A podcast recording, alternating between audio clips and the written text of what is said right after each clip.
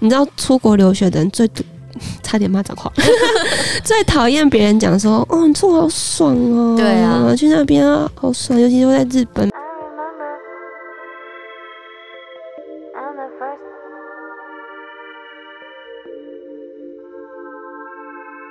明明都是黄皮肤，却无法摸透的日本文化。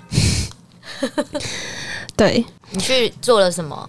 我也是去读，我是读语言学校。嗯，对。然后日本东京的物价跟纽约差不多，就是一样高。嗯、然后那时候因为是跟那时候的男朋友去，所以我们两个人是住在学校不远的地方，因为我那时候那男朋友他觉得时间就是金钱，他没有办法花可能一天两个小时通车到学校，他觉得很浪费时间，很浪费体力，他可以拿那些事情那些时间去做别的事情。嗯，所以我们那时候就硬着头皮，就是我是读嗯在新宿的语言学校，那新宿很贵，对，可是我们就住在新宿的下两站，嗯。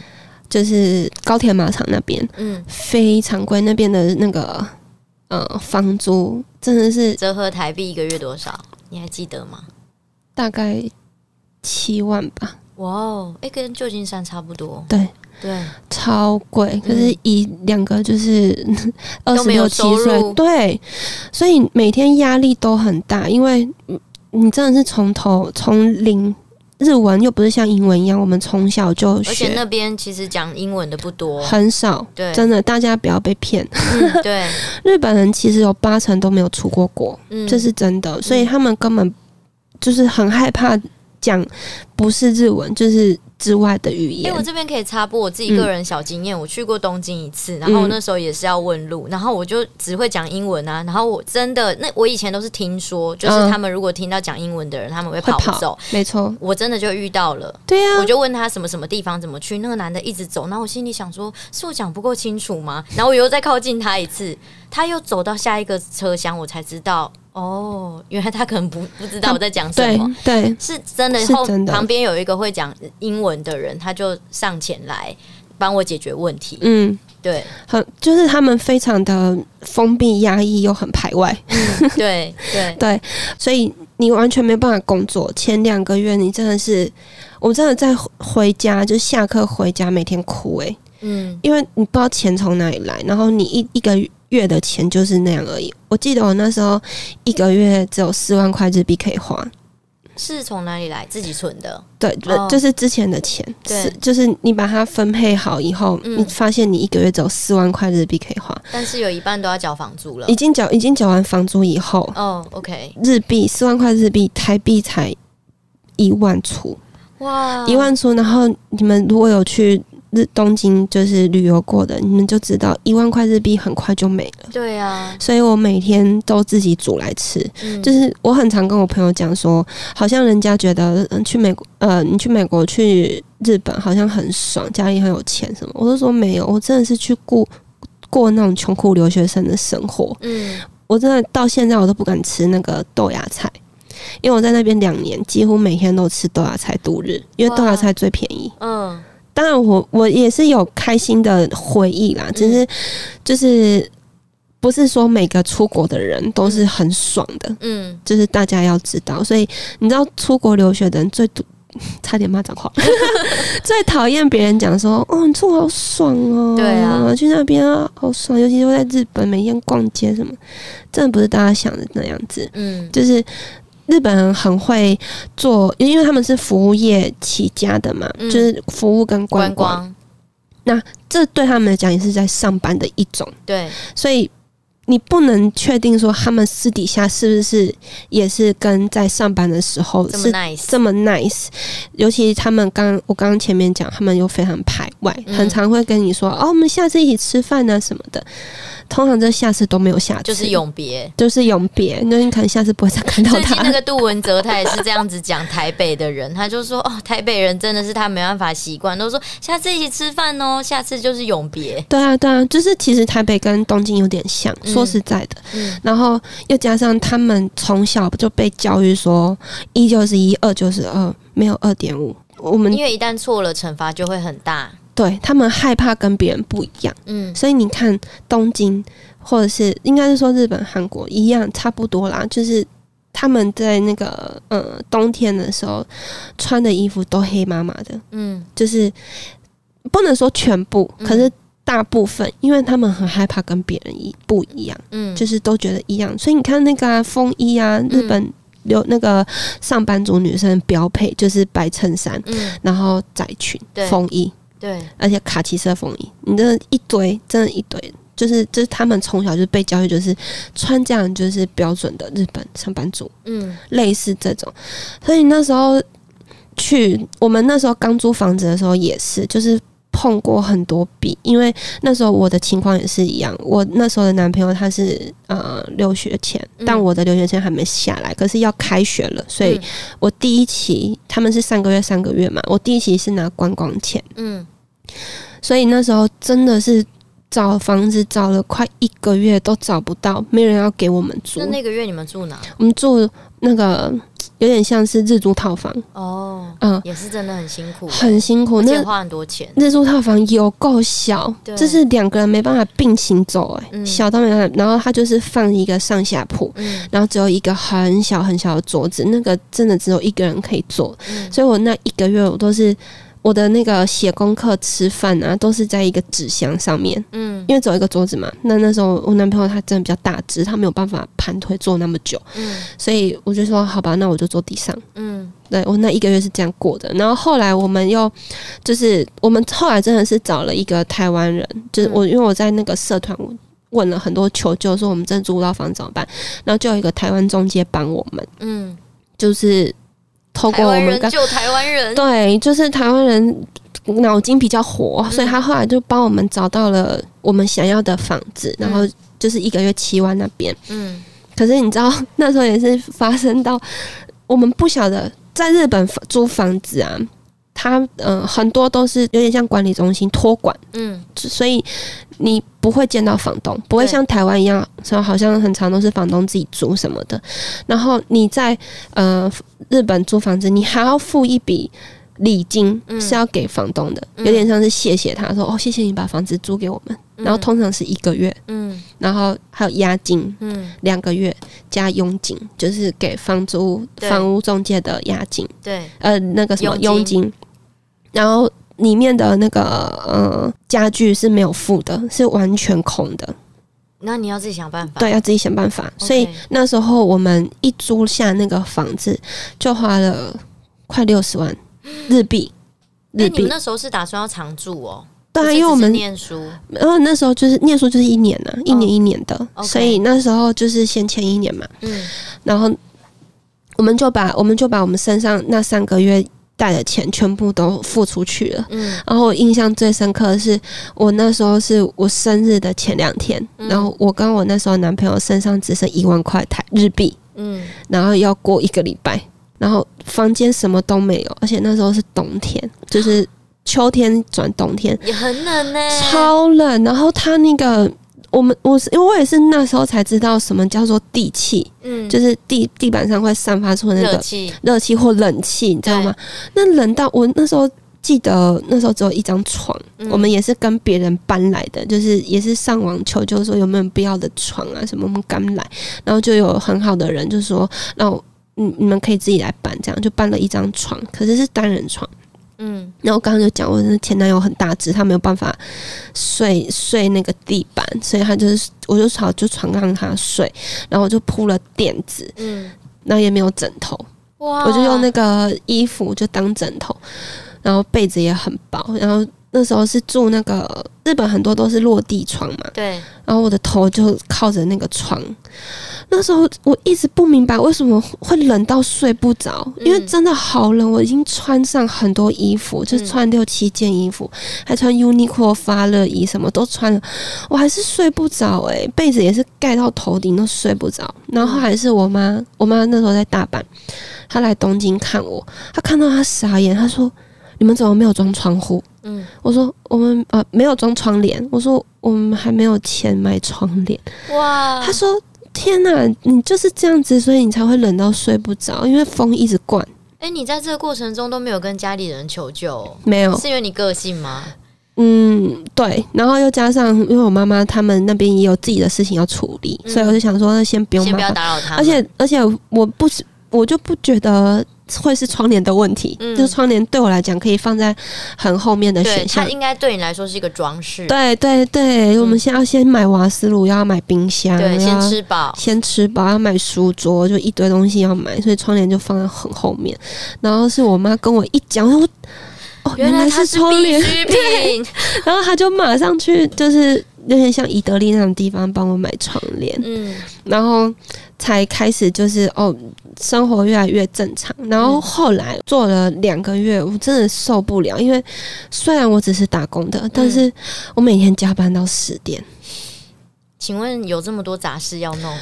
没有，但是因为那边的人还没有下班，所以我就不能走，真的不能走，真的不能走。哇哦！他们那个前辈制非常的严重，你不敢讲你要走哎，就算他们没有直接跟你说哦，你你不能走，可是那个氛围就是。你不，你真的不好意思，就是起来的时候哦，我先走了，辛苦大家了，这样，嗯，不敢讲。哎、欸，我这边也想要插播一个故事。台湾有某一间中小企业，它是做广播电台的。然后他，我在那边就是做了一个礼拜之后，我以前在念大学的时候，我对于广播广播这个职业非常的有梦想跟憧憬。然后后来就是因为在那边工作一个礼拜之后，我就梦碎，因为那边就是我觉得好像也蛮那个日本文化的感觉，而且我有。有一次上班的时候，时间到了，我要下班。然后我下班的时候，我旁边的同事很紧张，他说：“你要走了。”然后我就说：“嗯，对啊，不是下班时间到了吗？”嗯、他说：“呃，可是那个老板他们都还没走。”哎，我就说：“可是他们下午才来耶。”然后他就说：“哦，他也不知道该怎么面对我。”然后我也觉得他很奇怪，但我还是下班了。结果一个 一个礼拜之后，我就被支遣了。很夸张啊，真的真的，所以那时候我后来受不了，我就说做到这月底这样子。可是因为我还是需要钱嘛，就是不然我一个月四万块，我真的没办法活。就算每天吃豆芽菜，还是很拮据，你知道吗？嗯，所以在日本暴瘦，嗯，对，蛮瘦的。哦，而且我那去前半年，我整个内分泌失调，我满脸烂痘，哎，然后一直掉头发。嗯水土不服，然后因为日本的水是硬水，对，也是跟那个澳洲一样，嗯，就是水质跟台湾不一样这样子，所以真的很容易水土不服。那时候整个就觉得脸很干啊，然后我人生没有长过痘痘，没有长过那种烂痘的人，我在那个日本那半年真的是。每天长诶、欸，一直长，而且是长那种钉啊，嗯，不是那种小粉刺那种，是大钉子，然后长满脸，嗯，你没办法想象吧？你现在看我本人，没办法想，没办法想象，Sarah 超美的，没有没有没有，今天素颜，然后头发也是啊，就是。圆形凸啊，一直掉，一直掉，每天这样洗都觉得像得绝症，感觉好像那个日本恐怖电影会出现的，很可怕，就压力很大。所以我后来我就马上就找到另外一份工作，就是 housekeeping，嗯，就是 Airbnb 的 housekeeping，嗯。可是我这时候就学乖了，因为我因为我真的打从心里没有办法接受日本日本人的上班的风，呃，那叫什么文化，嗯，所以我后来就是找了一个。因为 Airbnb 很多都是中国或是香港人开的嘛，嗯、所以我后来就去那边上班，嗯、就比较开心。就是、嗯、我就是做打扫，可是中国跟香港人不是全部啦，就应该是说部分人，部分人就是很喜欢博学有学生。哦，这点也是大家不能否认的，大家应该都知道。嗯、所以那时候 housekeeping 的钱非常少，嗯。可能虽然比较快乐，呃、但是钱又比较少。对，而且他可能一间就是看大小给钱嘛，可能一间就是正常 E L D K，就是一房有点像台湾的一房一厅一卫这样子，就是两千五日币。嗯，但是两千五日币包含你要洗被单的钱，然后你要坐地铁去，嗯，那个那个目的地的钱，的钱。还有烘衣服的钱，嗯，所以这样加起来，你可能实算才一千八，嗯。一间，然后一间可能就要打扫大概三个小时。那个是公司没办法帮你们争取的吗？没有办法哦。嗯嗯嗯。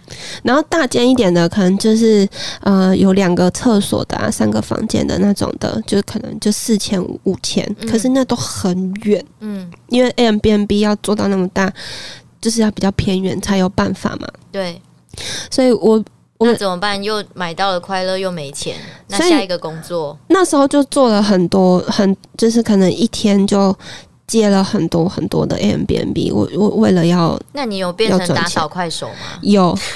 但也要奉劝大家，就是去国外住 Airbnb，不要自己带那个枕头套，因为我知道的是很多人没有不遵守，就是他就闻一闻就说，哎、欸，反正没事，没有没有味道，然后喷一喷那种芳香的就放回去了。好恶哦、喔。嗯，所以我也是做了 Airbnb 之后，我才知道这件事情。嗯、然后我后来出国，只要住 Airbnb，我都会自己带枕头套，很可怕，嗯、或者是棉被，我都直接不盖，我都直接盖我的衣服。哇哦，嗯，好。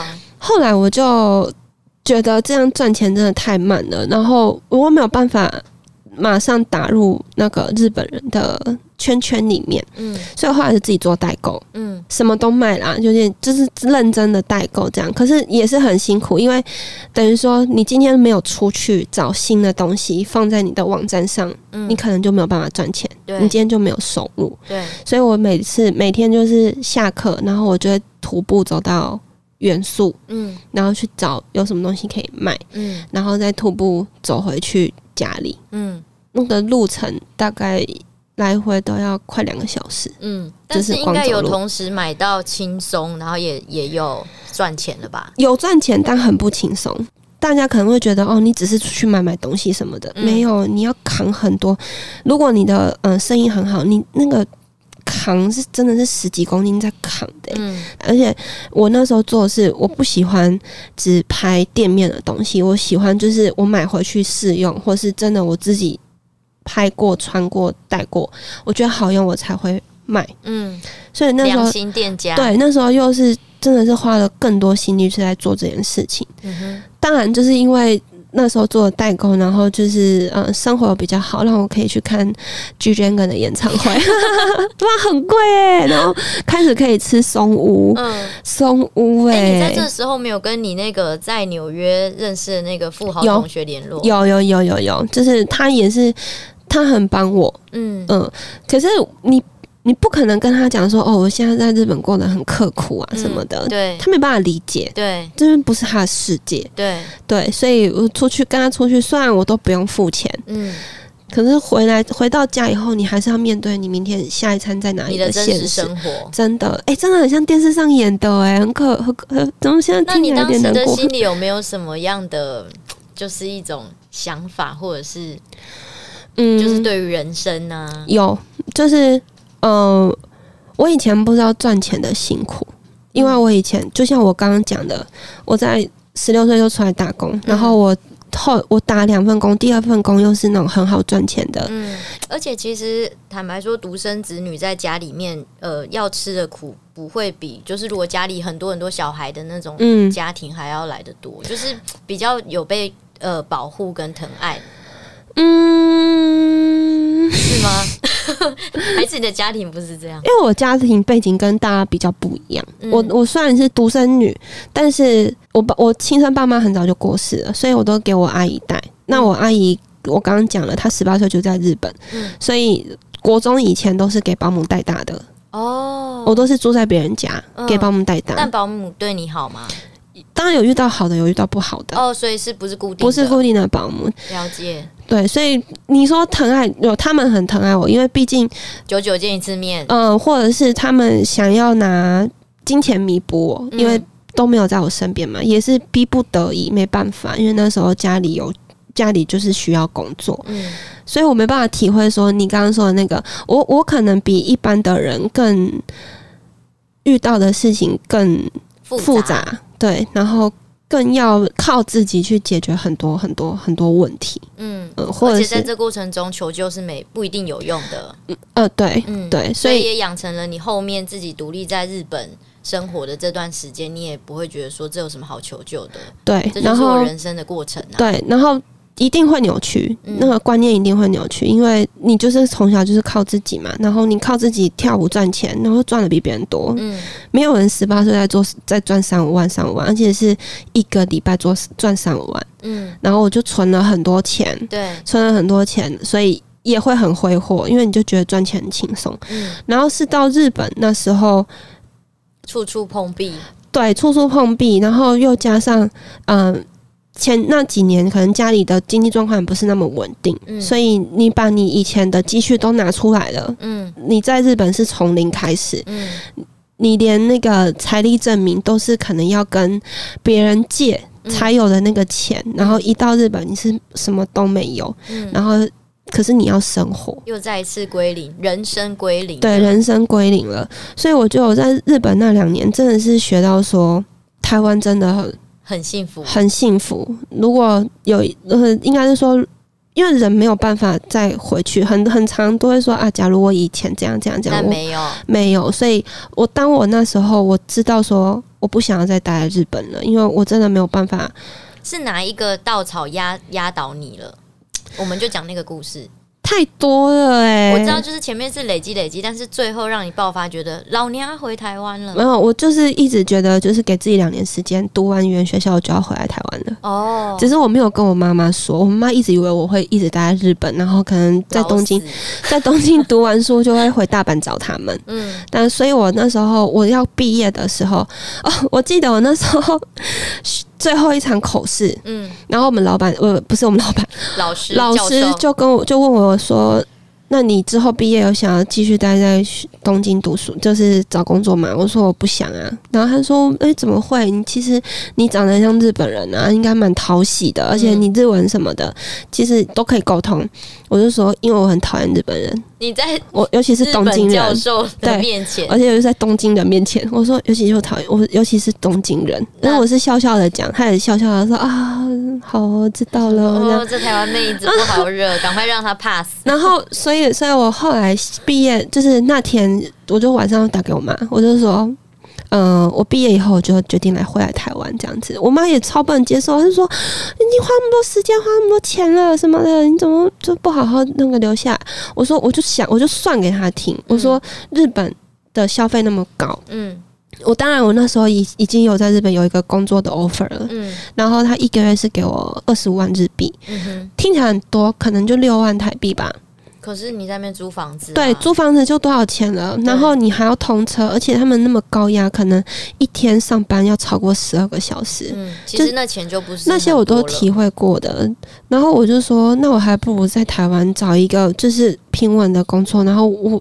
台湾的物价又没有那么贵，我也不用每天可能下班还要陪上司他们去喝酒，嗯，或者是把自己弄得醉醺醺的回家。嗯，我说那不是我想要的生活。诶，你家族的人会这么喜欢日本的这个生活环境，跟他们能够接受的点，你有跟他们聊过吗？有，因为我奶奶她就是。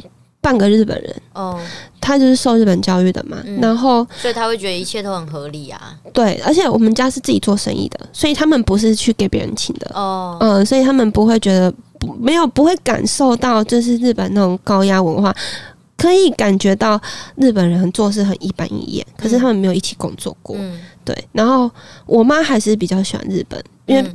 说实在，日本的一些呃，比如说街道的整齐啊，就是规律啊、制度，还是比台湾好，空气啊什么的。嗯，这也是我前几天在跟我妈聊的，因为我妈快退休了嘛，我就问她说：“那你以后想要住日本，还是回，还是在台湾？”她就说：“她真的很认真想，她就说，我觉得我对日本的依恋比较多。”这样子，嗯，可是我想要跟大家讲，我去完东京之后，我觉得还有我也去过新加坡，这些都是国际公认干净的城市。我真的觉得没有任何一个国家比台湾台北的捷运还要更干净。哦，确实，真的，真的，真的，我们才是世界第一干净的地方。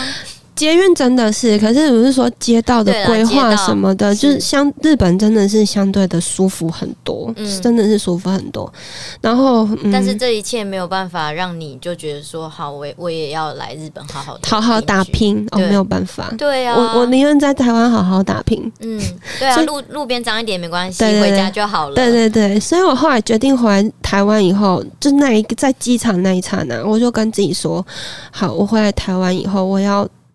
我人生又重新归零了嘛？嗯，归零了好多次，这样听一听，差不多三次啦，大归零。对，然后要改掉以前不好的习惯，嗯，然后我要嗯把我自己的整个人设重新设定过一遍。嗯，因为我觉得一定每个人就是，呃，出社会的时候一定会有遇到那种彷徨啊，嗯、或者是。为什么我在大学这样子生活？为什么在出社会以后完全不一样？或是逃避，就是上班迟到啊，嗯、不想去上班，每天装病。我跟你讲，这些我都我都有经历过。嗯，所以我后来就是去了澳洲，又去日本，就这样子被摧残。没有啊，就是这样子。那么多年以后回来，我就跟自己说，我一定要跟以前不一样。嗯，因为这就是我回来已经也二十八岁了。嗯，那也要三十了。嗯，希望自己。就是重新开始的那个路是不要那么跌跌撞撞那么多次了，因为也没有时间成本再给我跌撞那么多次，所以我在前公司也是从零开始嘛，完全没有做过行销的，然后前公司也给我一个很好的机会，让我这样跌撞跌撞撞出一条自己的路。啊，我跟那个听众朋友分享为什么我今天想要做这一集好了，因为我觉得我们我跟那个 Sarah 我们都是。三十岁，然后我们在三十岁之前，我们都有在国外有很好的人生体验。然后我一直觉得，人生有机会透过自己的努力，然后真的是双手自己赚钱。我跟 Sarah 都一样，我我当时出出国去呃三个月放飞自我的这一趟旅程，我也是自己很辛苦的存钱，然后真的有机会出去看这个世界，是给我人生带来非常不一样的改变。然后我也是出国之后，我才发现，哎，原来我真正的个性是怎么样。这个有点难用那个言语来形容，可是大概就是你，你总觉得你住在某一个地方，然后做事情有点怪怪的。可是你突然真的觉得，哦，你所做的每一件事情都是对的，然后你越来越清楚你人生的方向，这个是很难得的。就是你出国以后，你才会知道说，有更多时间去了解自己。更多时间是一个人独处，对，然后处理很多事，处理很多事情，所以你就会知道说，哦，我自己原来什么什么不足够，或是自己什么什么是很棒的。原来我遇到这样的事情，我可以快速的可以解决，就更认识自己，这是第一个。然后第二个是，我觉得你会有更多的同理心，嗯，对不对？对，就是因为你在学在。国外太辛苦，好的不好的都有，所以你再回来台湾，你会更加珍惜你现在所拥有的一切。对，因为你知道在国外是这你嗯、呃、要得到这个东西是非常不容易的。嗯，所以我回来台湾，我真的最大最大的体悟就是我变得更有同理心，然后更更为自己的人生负责。所以很多人我问我说，嗯，我不知道我现在该不该出国，我是不是趁三十岁要。做些什么？要做些什么？我都非常非常的鼓励。我觉得在国外这一年或两年，有没有英日文有没有学好？嗯，但是背后给你带来更多的是，你可以更认识自己想要的是什么，更知道自己。不想要的是什么？我觉得，嗯嗯，对，就是可以更找到清楚自己人生的价值。对，很感谢 Sarah 帮我们做的总结。然后今天这一集也非常的精彩，虽然还有一个神秘的故事没有，但是我期待未来还有机会可以邀请 Sarah 来。我我跟你讲，那个澳洲故事大概可以讲三个小时哦，你要准备好。那现在疫情，你可能不一定能够那么顺利的出国，但是至少离岛啊，我就是觉得去打工啊、嗯、，working holiday 这这些东西都还是能够做的。对对啊，大家就好好把握你的人生喽。希望这集可以给大家有一些含金量，然后让大家有一些参考。嗯，谢谢 Sarah，谢谢。